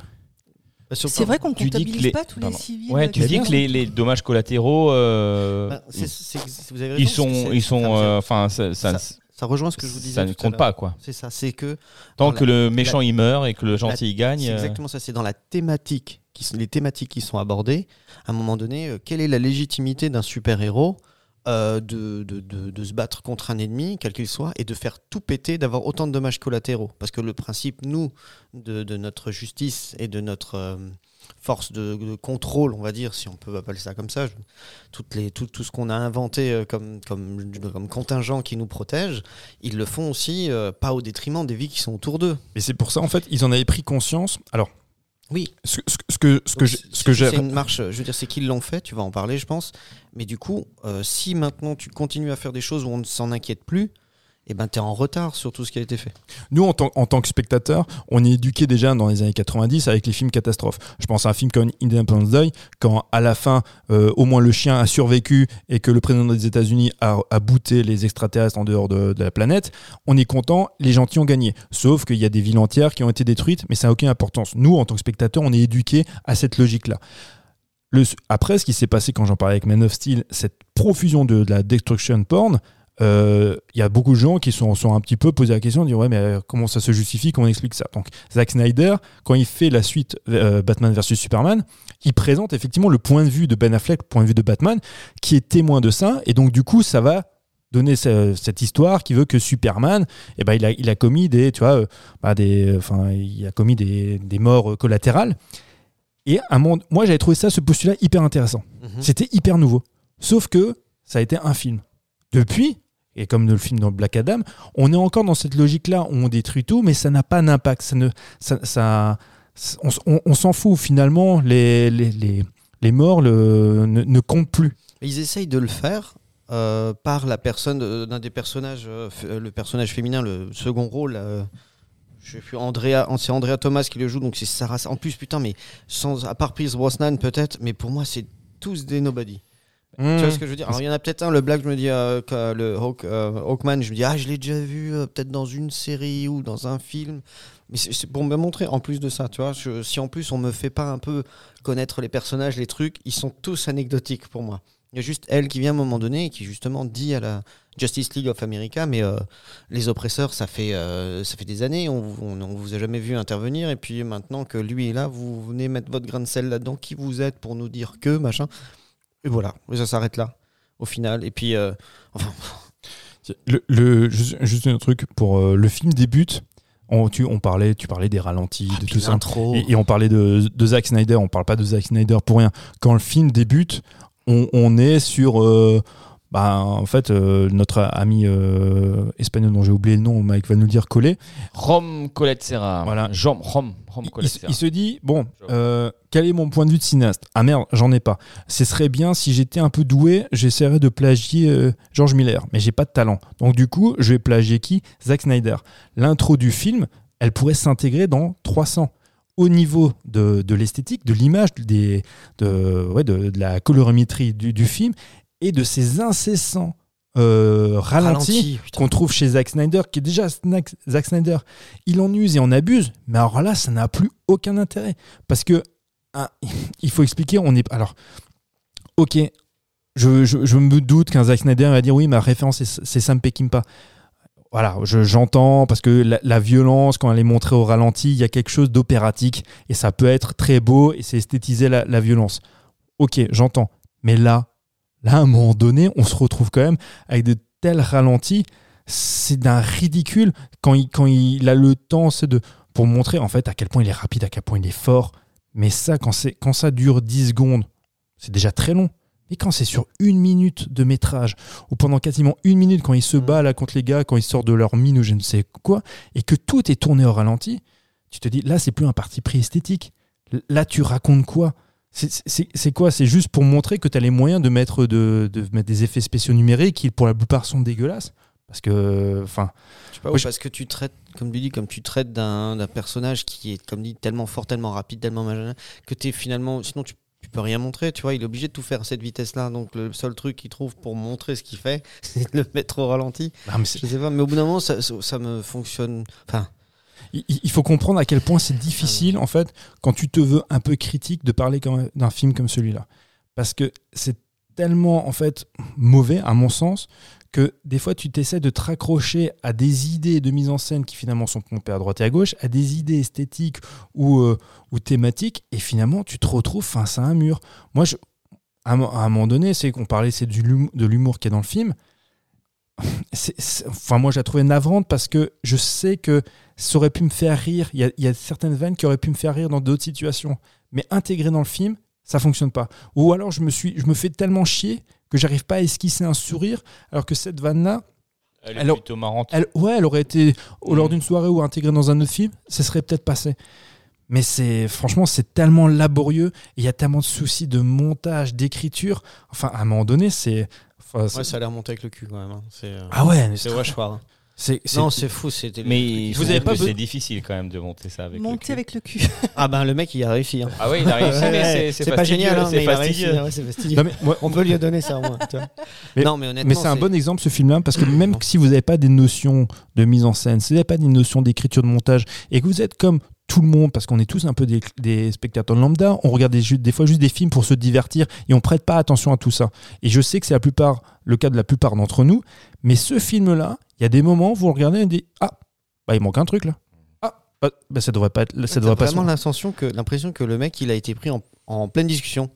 Tu vois, on a coupé et puis euh, bah, ce truc-là, il a été oublié. Bon, et puis Il a oublié ce qu'il disait. Ouais, on, a mis ça. Mais attends, euh, il vient- attends, il, il répond pas au truc. C'est pas, c'est pas ça qu'il a dit. Ou, enfin bon, et puis ça passe. Et puis bon, tu dis bon, tant pis. Allez, la suite. Mais c'est, c'est vraiment euh, tu. euh, Et c'est tellement laborieux que quand, quand, quand vous avez ces soucis de montage, forcément vous pensez à quoi? Vous pensez aux, aux excellents nanars qu'il y avait dans les années 70, 80, surtout les années 80, qui est quand même la décennie génialissime pour les nanars. Et l'avantage du nanar, dans ces cas-là, c'est quand il y a des problèmes de montage, quand il y a des problèmes d'écriture, d'interprétation, tu ris c'est pas forcément que tu te moques, parce que le propre d'une nanar, c'est non pas de se moquer, mais c'est de passer un bon moment avec quelque chose qui fait avec le cœur. Mais Black Adam, comme tu as dit, c'est fait avec le cul. Et le problème, c'est que c'est pas suffisamment nanar pour être drôle. C'est juste mauvais. Et ça devient gênant. La seule chose qui me rassure, c'est que euh, j'ai regardé juste tout à l'heure sur, euh, je crois que c'est sur Allociné, euh, les, bon, bah, les critiques presse, et, bon, forcément, elle n'est pas, pas très bonne, mais ça, à la rigueur, on s'y attend. Mais même le public ne suit pas.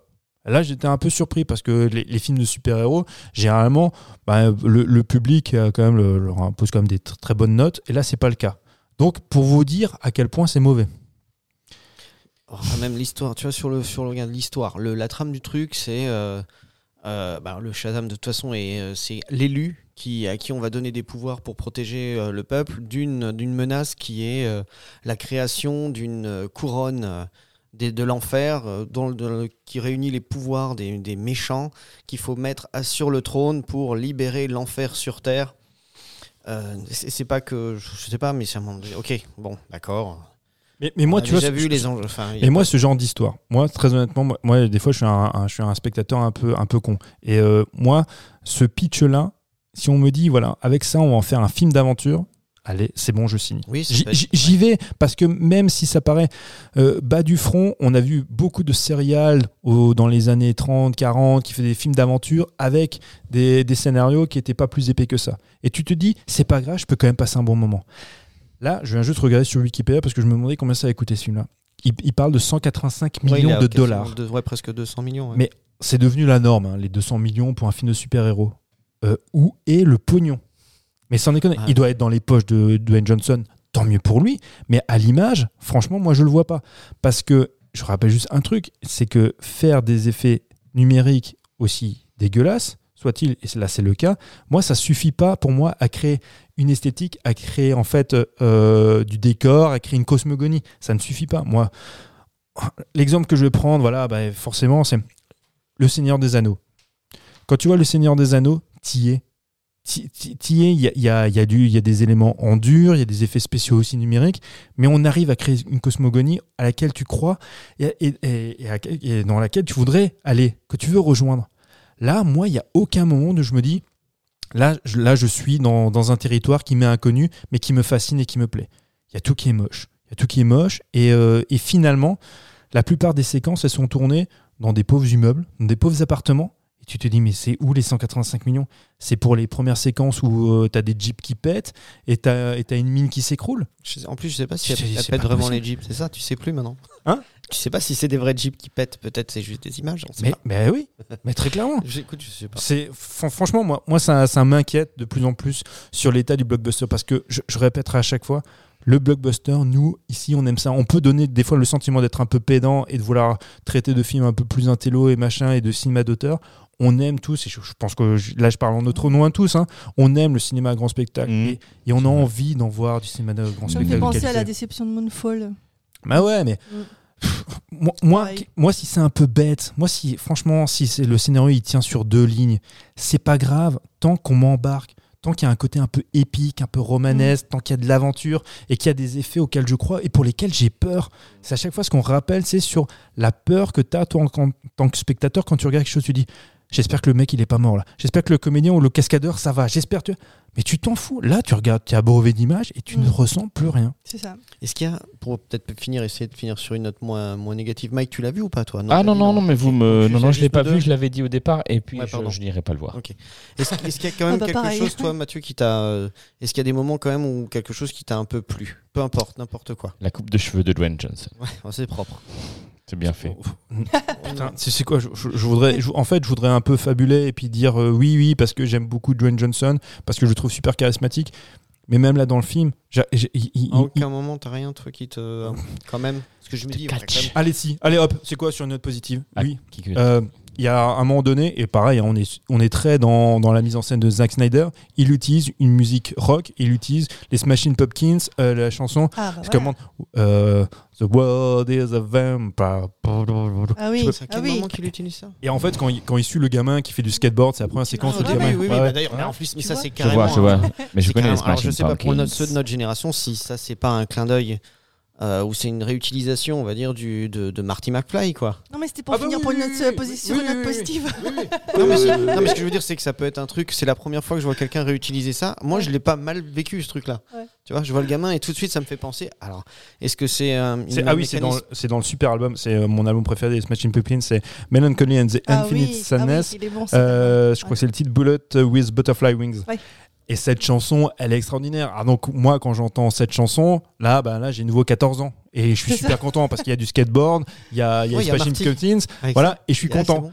Mais c'est une minute. Ouais, non, mais je- effectivement, tu as ce truc-là. c'est déjà euh, ça à 180 millions de dollars une minute.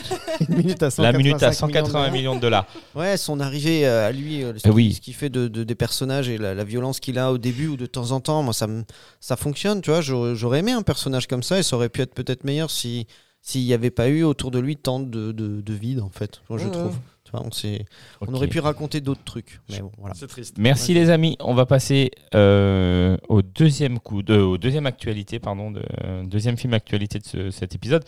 C'est le film Raymond and Ray euh, de, de l'Argentin Rodrigo Garcia avec Ethan Hawke et Ewan McGregor. Apple TV. C'est- C'était quoi ça? En plus, c'était super fort. C'était un jingle Apple. TV, ouais. Bah, voilà, vas-y. Alors qui veut prendre la parole? Parce Ah bah, il que- y en a qu'un. Bah, il y Tu a- vas prendre la il y a parole. Ah, Jules bah oui, qui il y en a l'a qu'un, il vu. n'y a que June qui vu. Alors, je, je tiens à dire que cette émission est préparée. Tout le monde travaille assidûment sur toutes les rubriques. Voilà. Donc, euh, Non, mais Il y avait- il y avait Lolo Alors, aussi, hein. Surtout l'animateur. un film sur deux. Non, non, non, euh, alors là, je regarde déjà tout. J'ai des, voilà, Ouais. j'ai beaucoup.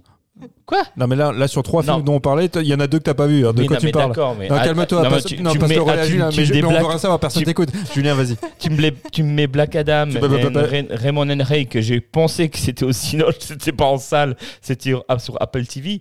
Moi, comment tu veux que j'accède à Apple TV Je n'ai pas Apple Donc, TV. donc ça prouve que tu ne regardes pas le doc partagé où j'avais indiqué où trouver le film. On regardera ça après, les gars. non, non, mais Bon, je regarde alors, tous les films que vous m'avez Ce qui va se passer, du coup, c'est qu'effectivement, moi, je, moi, j'ai vu ce, j'ai vu ce film. euh, C'est dégueu, tu fais plus jamais ça, quoi. Allez On a perdu Mike. Non, j'ai- honnêtement, j'ai donc j'ai vu le film. euh, je, je- je vais essayer de, de donner l'avis que j'ai eu euh, sur ce film hein, seul. Après, euh, et euh, je vais, si ça peut aider les gens, euh, on verra, ça on en discutera. Et ça, vous les avez peut-être vus. Je vais essayer de donner euh, deux, trois, deux, trois, enfin un ou deux films qui, qui y ressemblent et qui auraient pu, qui traitent des mêmes choses et qui sont mieux. donc, euh, bah, est-ce que tu, tu pitches pas du coup, Mike J'imagine? Ah bah non, non. Ah non, mais puis tu non, mais là, tu l'as perdu. Là, il est- là, il va passer en cuisine ou prendre sa douche. Donc, vas-y. D'accord, bah c'est en fait donc euh, le, le suis film. toujours là. euh, le film parle euh, pr- principalement les deux acteurs principaux, donc comme on l'a dit, Ethan Hawke et euh, Ethan Hawke et euh, euh, Ewan McGregor. Ce sont deux demi-frères.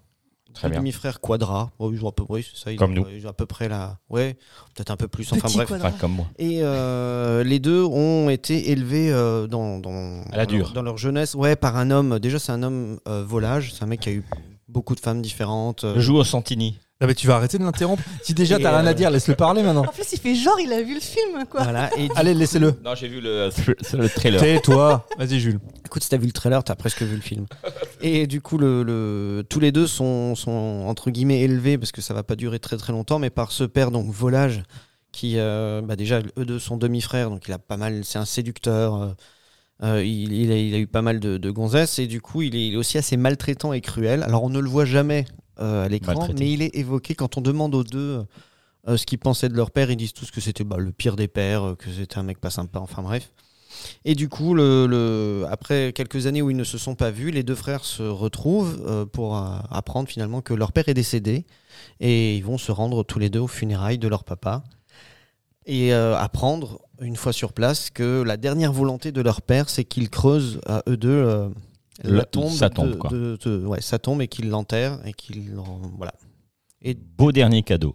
Ouais, bah, c'est c'est- voilà, c'est vécu un petit peu comme ça, comme la dernière euh, crasse euh, que peut leur avoir fait leur père. Mais du coup, voilà, il va y avoir aussi euh, euh, toute, euh, toute une, pas une pléiade de quelques personnages qui, qui eux ont connu le père euh, et qui, euh, qui vont donner aussi une autre vision, peut-être un peu.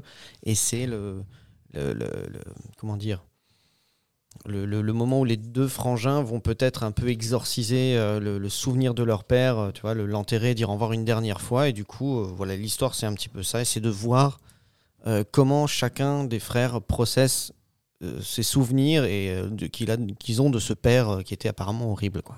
D'accord. Et ton, avis en sortir de ce film? Euh, Mon avis, c'est que les deux, acteurs principaux forcément euh, portent le film à bout de bras, clairement, parce que l'histoire, euh, même si elle est comme ça, le pitch, il- y a plein de films qui ont traité ce genre de choses, tu vois, de, difficultés de relations entre parents-enfants quand ils deviennent adultes et les reproches qu'on peut avoir ou, le regard qu'on a de, sur nos parents, tu vois, quand on, nous-mêmes on devient des adultes.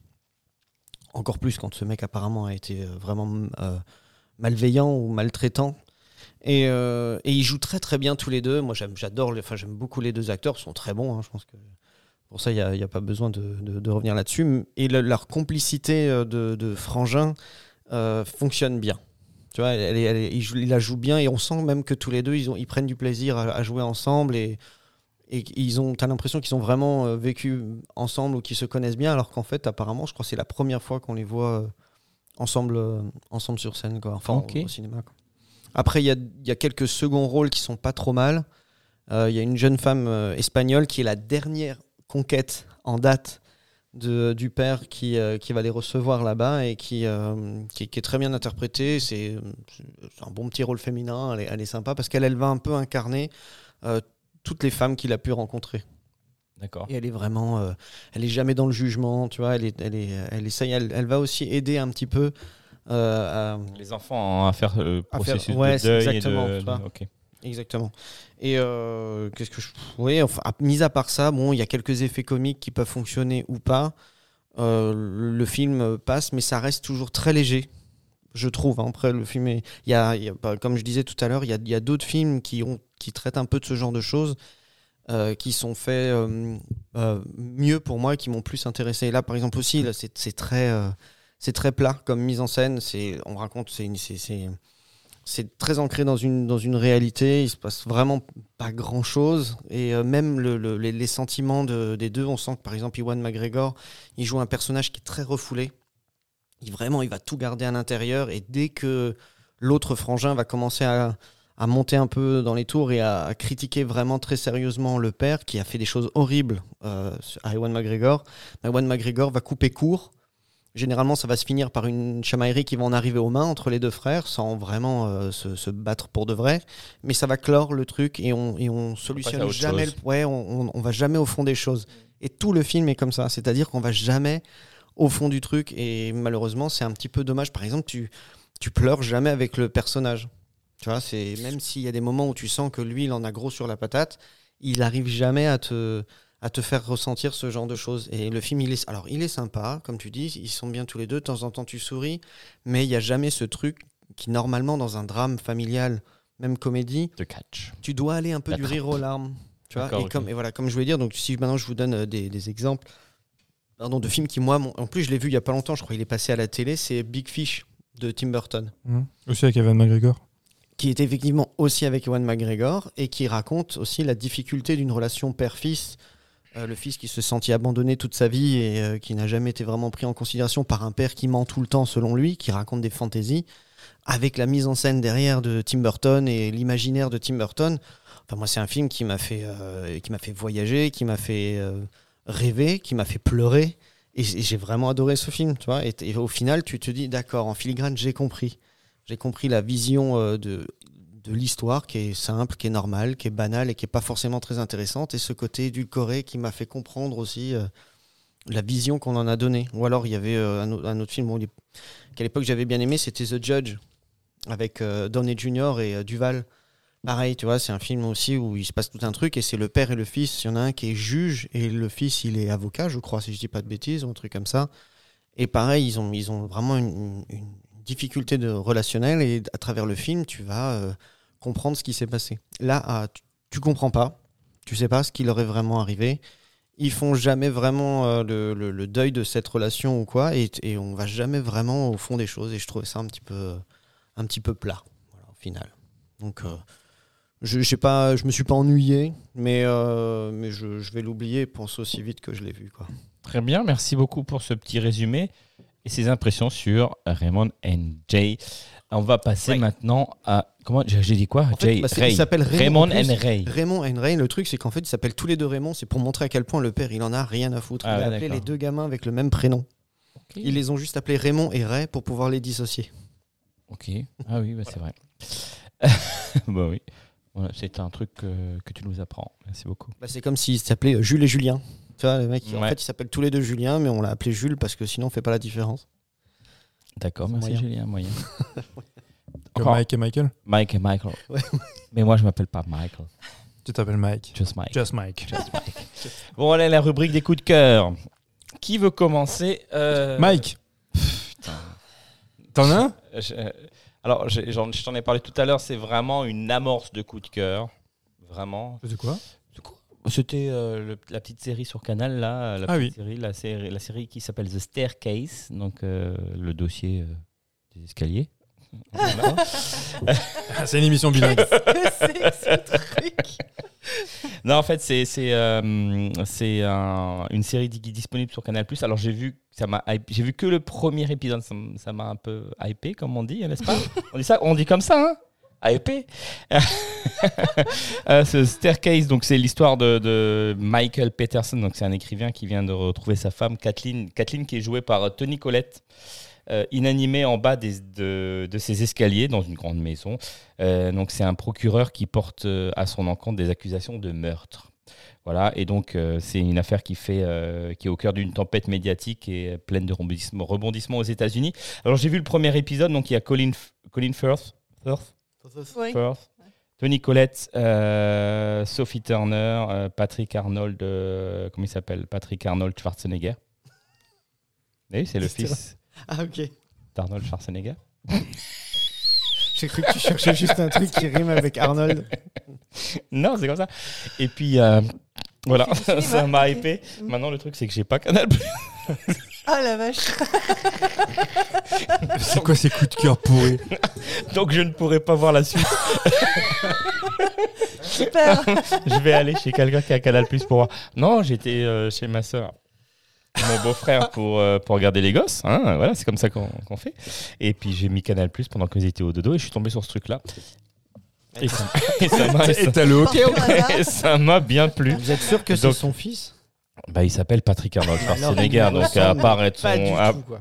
ah oui, mais, Il est pas de la famille Euh, Non, c'est pas son fils, moi, je te le dis. Tu racontes n'importe quoi. mais appuie sur En euh, plus Wikipédia.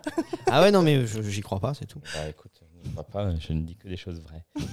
Alors je vais te dire, hein, Patrick Non, mais si, Arnold je te- Non, non, mais on te Schwarzenegger, voit. euh, est un- il est mannequin, Ouais, il, ouais, il est le fi- il est le fils du culturisme et acteur et ancien gouverneur de Californie, Culturisme. Al- à Arnold Schwarzenegger, Ouais, ouais, et je vois de ça. Maria Shriver, Sharapova. membre, membre de la famille Kennedy. D'accord, moi, non. Euh, non. Ok. Euh, c'est pas du. c'est voilà. Donc, euh, bah, allez-y, dites-moi, envoyez des mes- envoyez-moi des messages pour me D'insultes. dire, euh, d'insultes, pour me dire ce que vous en pensez. Voilà. Non, non, mais ça m'a épais et je vais essayer de trouver le- la suite. Et je vais demander à mon cousin d'Amérique euh, Ça doit qui est hyper. absent aujourd'hui de me le Ouais. retrouver. Ok. Voilà. Je- Eleonore j'enchaîne du coup, ouais. Euh, Moi, je vais vous parler d'une bande dessinée qui s'appelle Beauté de Hubert. Donc, Hubert, c'est euh, un auteur que j'aime beaucoup, qui est décédé bien trop tôt en 2020. Donc, euh, si euh, Loris avait été là, je pense qu'il. Il aura acquiescé. Ouais. Euh, et donc, il a écrit d'homme, Miss Patouche, Ma vie posthume, Les ogres dieux, Ténébreuse, etc. Et c'est un auteur que j'apprécie beaucoup pour sa sensibilité, son humour noir et aussi la vision qu'il a avec ce- son engagement féministe dans ses scénarios. C'est illustré par les Kerasquettes. Donc, euh, Kerasquettes, c'est un couple de dessinateurs bretons qui ont repris leur nom de Kerasquette euh, parce que c'est euh, le, le nom du patelin dans lequel ils vivent euh, en Bretagne, bref. et il s'agit ici d'un conte moyenâgeux. Donc, euh, c'est l'histoire d'une jeune femme qui s'appelle Morue et qui est très laide et qui sent le poisson. Et elle sauve une fée crapaud qui euh, était enfermée dans un sort. et donc, pour la remercier, elle lui offre un vœu et ce vœu, ça va être la beauté. Mais la beauté vue que par les yeux des autres. Et donc, ça va foutre un bordel monstrueux. Donc, euh, elle se voit pas belle.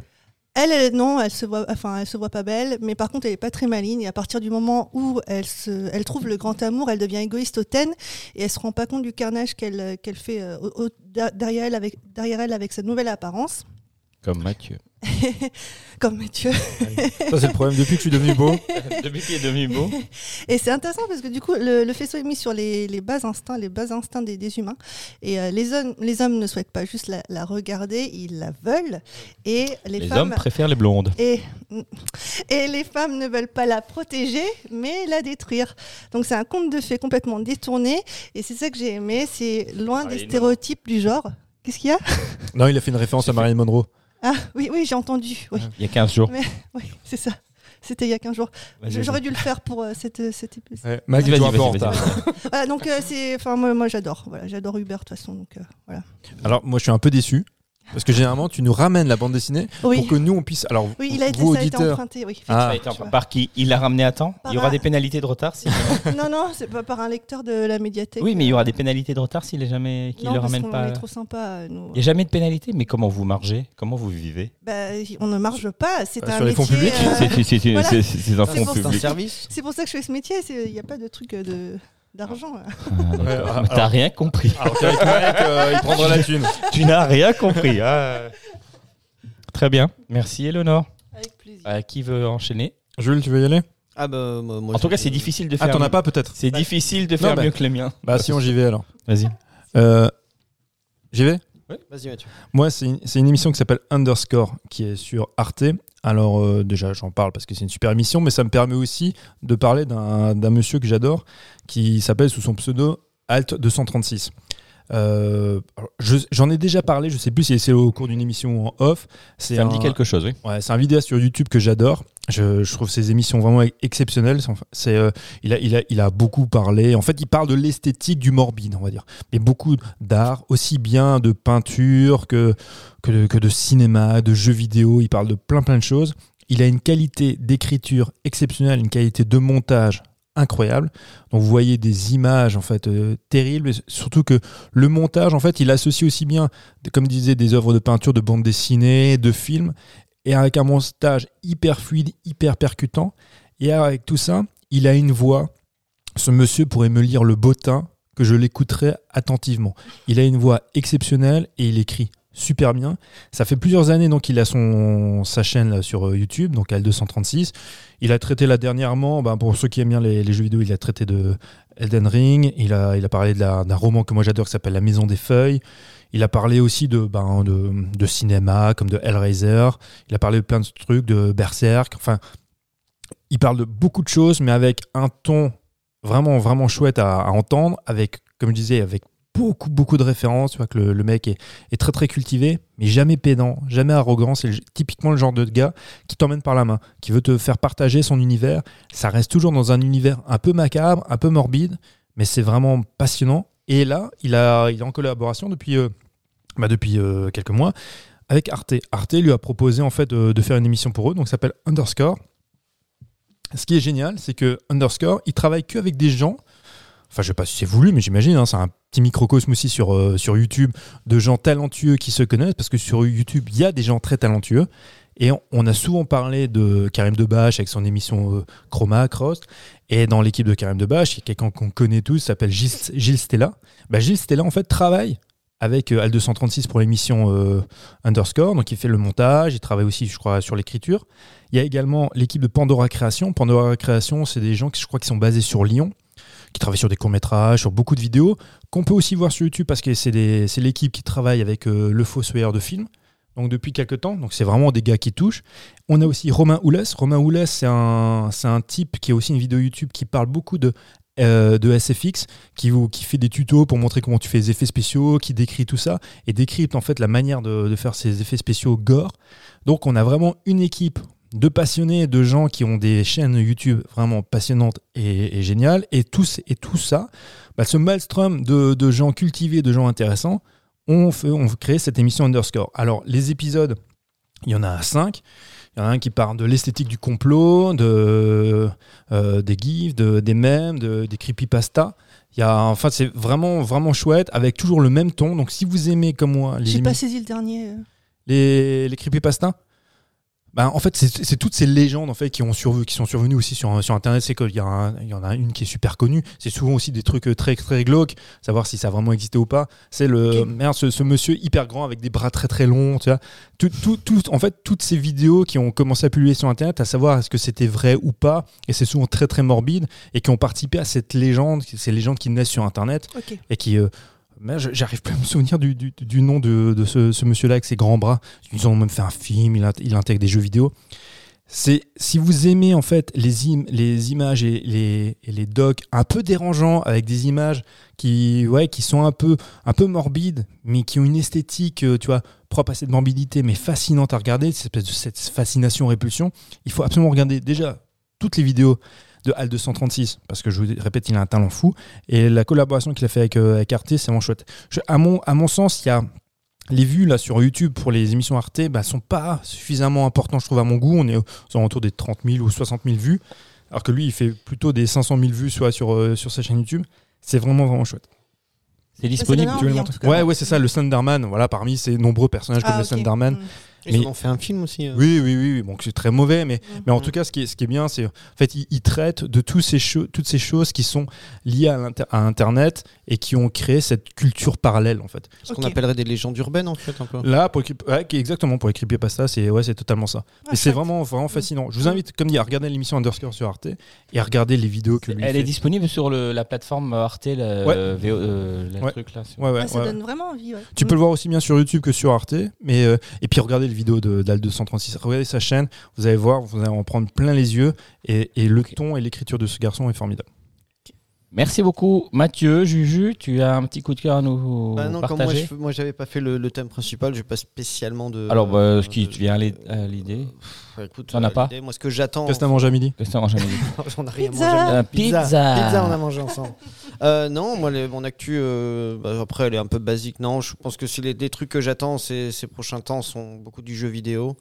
D'accord. Donc, euh, enfin, beaucoup du jeu vidéo. Il y a deux, trois trucs que j'attends en jeu vidéo, mais en même temps, je révolutionnerai pas le Schmilblick parce que tout le monde attend ça, que ce soit Ragnarok, euh, que Lolo a pu tester déjà, parce que lui, il fait du test de jeux vidéo un peu en avance, parce qu'il fait des articles dessus. Et laissez-moi vous dire que euh, il a un avis positif, c'est tout ce que Ah, je peux dire. Donc voilà, je, mis à part ça, euh, je n'ai pas spécialement d'attente euh, ni, de, ni de choses à vendre. Très bien, bah, merci Mais quand ça même. m'a l'air aussi. ouais, Euh, très J'ai un intéressant. kango à vendre. J'ai un con. ok, bah merci euh, Éléonore de ta participation. Merci Plaisir. Mathieu, merci Julien. Merci Et Mike. Merci. Un grand merci à grand- Mike. Pour cette émission, un grand merci. Bravo. Euh, merci à vous de nous avoir euh, écoutés, de nous être fidèles. Voilà, nous vous donnons rendez-vous dans 15 jours. On vous rappelle que toutes nos émissions sont disponibles sur toutes les plateformes d'écoute, euh, même celles que je- même euh, Oh là On là. l'a perdu. Même celle qu'on n'aime pas. non, mais même celles qu'on ne connaît pas. Il y en a plein qui existent et où on est dessus. On est répertorié. On est répertorié. Vous pouvez nous retrouver sur. Facebook, Moi, je vais. Instagram, euh, suivre, euh, bah, suivre nos pérégrinations. Comment on dit? Pérégrination. Pérégrinations. Tribulation. Voilà. Oui, oui, ça c'est périclite, effectivement. oui, oui, oui. Dis au revoir, Mike. Dis au revoir. Au revoir. Au revoir. Au revoir et à bientôt. Ciao, ciao. Salut. Ciao.